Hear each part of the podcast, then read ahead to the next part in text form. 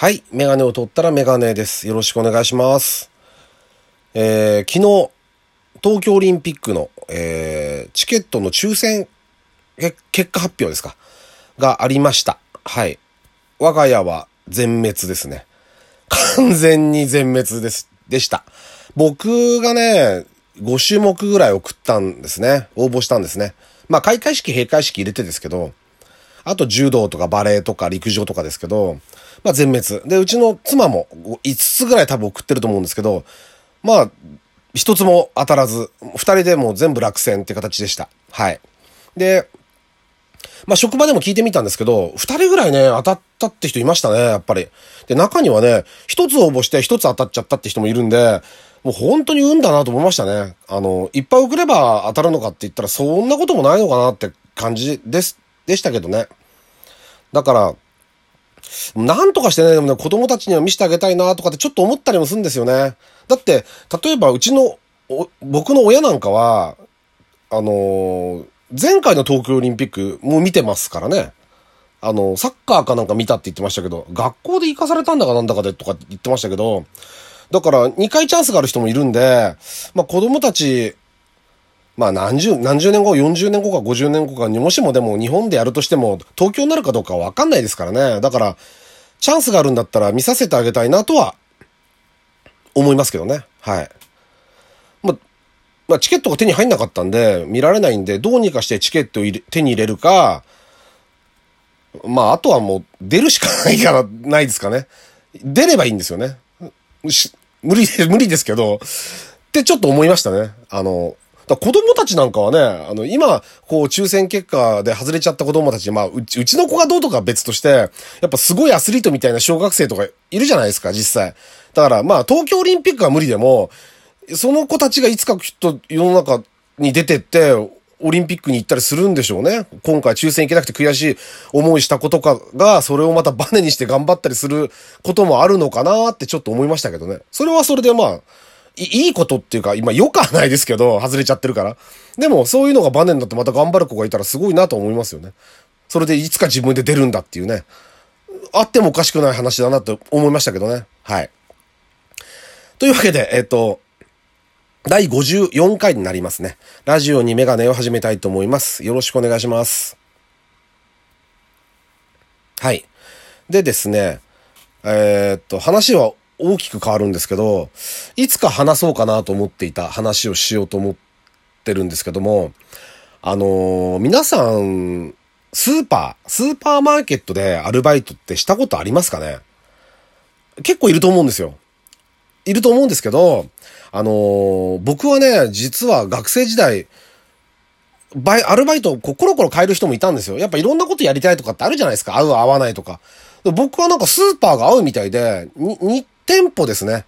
あの別のお店でしたけど、あの、やりました、スーパー。で、1個目がね、あのー、惣菜でした。あの、そこも2年以上やった、やったのかな ?2 年ぐらいはやったと思うんですけど、で、えっ、ー、と、2軒目のスーパーが鮮魚。魚屋さんでしたね。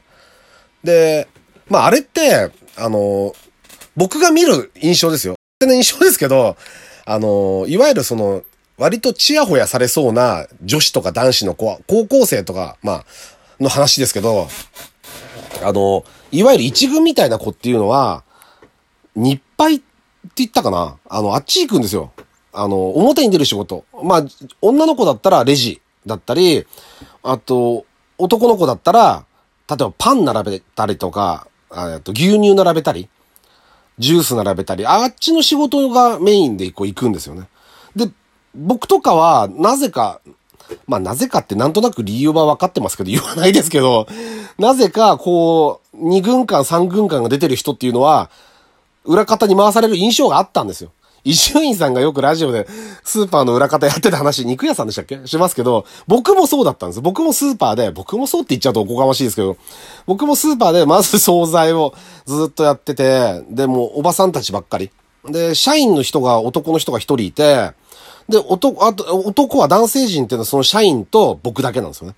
あとは全部パートのおばさんたちが回してるんですけど、あのー、そうですね。どういう印象ですかね、皆さんね。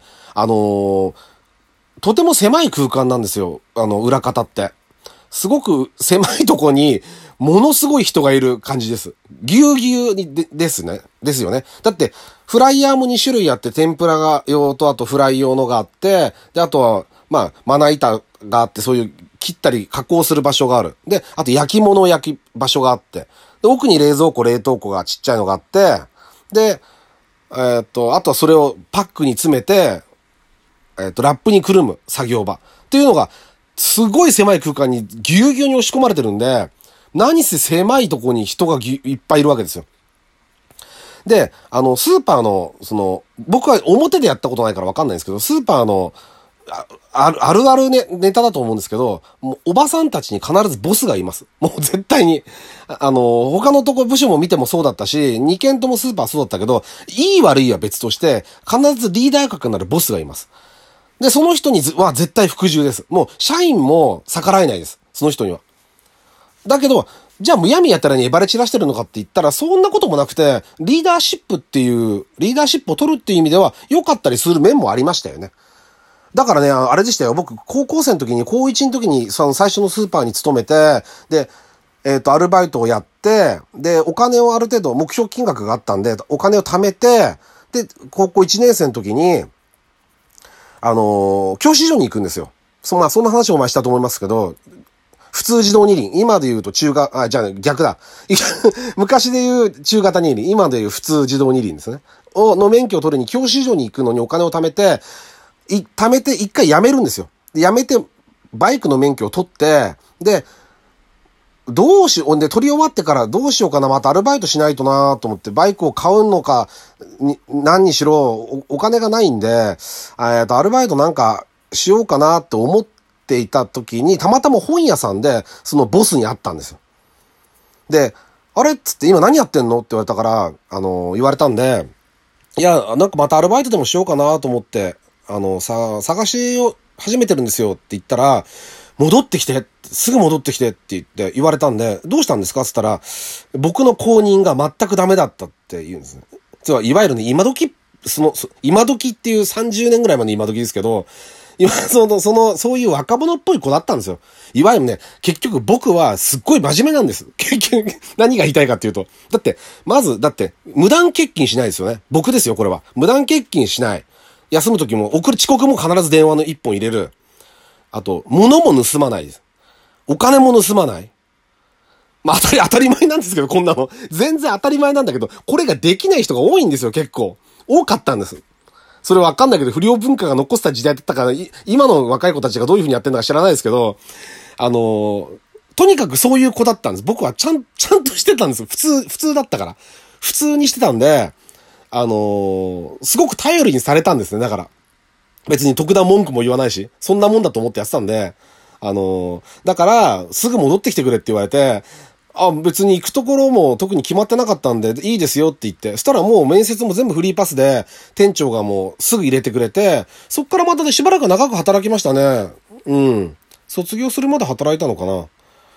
うん、だ、い、良かったですよ。あの、いい思い出でしたけどね。あの、楽しかったし、一人で、最後一人になっちゃうんで、あの、全員社員も帰っちゃうんですよ。もう、あの、経、経、経理的なこういう書き物があると帰っちゃうんで、自分で、あの、フライヤーの費用として。まあ、あのね、調理って言っても、誰もいなくなると、メンチとかああいう、コロッケ関係ぐらいは足せるんで、自分でシャーッと上げて、表に、店に出して、で、値引きシールを貼ってこれもあるんですよ、いろいろ。天候とか、あと陽気、どれぐらいに日が暮れるとか、あのー、いつ頃雨が降るとか、そういうのも全部見見て、自分で考えるんです。それで20%から始まって、例えば30%引き、半額のラインをどこに持っていくか。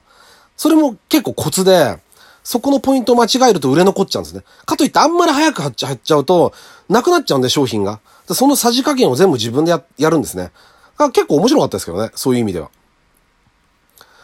鮮魚はね、あの、やっぱり同じような感じでした。あの、最後やっぱ社員いなくなって、で、まな板の消毒というか漂白してとかっていうのをやってましたけどね。包丁だけは絶対持たせてくれなかったですね、でも、アルバイトは。うん。あの、と、と、とっても、たかだかスーパーのなんて思っちゃいけないくて、スーパーの鮮魚の人たちは自分の包丁をとっても大事にして毎日消毒して、綺麗に扱ってましたね。だからプロですよ。やっぱりすごくプロだなと思いました。当時からね。だから、アルバイト、その辺のスー、だからスーパー好きで、今でもスーパー、あの、買い物するのも好きなんですよ。だから、いずれなんかね、副業がみんなど、どんな仕事も職種も OK になるとかって話があったら、スーパーがいいですよね。ススーパーの、僕は裏方がいいんで、裏方やりたいですね。うん。面白かったなって思いますね。まあ、ただ、社員の人たちはすごく大変そうでしたね。やっぱ女性職場なんで、じあと、おばさんたちが、おばさんつっても多分今の僕より、僕より下手したら若いですけどね。うん。そういう人たちもいっぱいいましたけど、あの女性が七、まあ、5、6人ぐらいいる、ぎゅうぎゅうにいる中で、男性がポンっていて、で、僕はアルバイトで学生で、なんで、全然もう、あの、逆に可愛がってもらえる方でしたけど、社員はとにかく目の敵にされるんですよ。社員の人って、見て、見てると。だから、すっごい大変そうでしたね。やっぱり。そういう人間関係がね。うん。だから、あの、スーパーの店員さんって言うと僕はすごく大変なんだろうなっていうイメージはありますね。うん、あ、店員さんが社員さんですよね、要はね。アルバイトは気楽なもんでしたけどね。だから、うんと、そういう話とか、アルバイトとかの話って人がはた、まあ、仕事の話とかって面白いですよね。人の、どういう仕事してたとかって結構聞くのが好きで、あの、面白いんで、なんか、面白い仕事してた人がいたら、話は聞くようにはしてますね。僕は結構スーパーの話もだからしたりしますけどね。これは職業じゃなくてアルバイトでしたけど、十分面白かったですね。まあ、アルバイトの話もだからなんか思い出したらまた話せる時があったら話したいなとは思ってます。はい。というわけで、えっ、と、スーパーのお話でした。えー、メガネを取ったらメガネでした。ありがとうございます。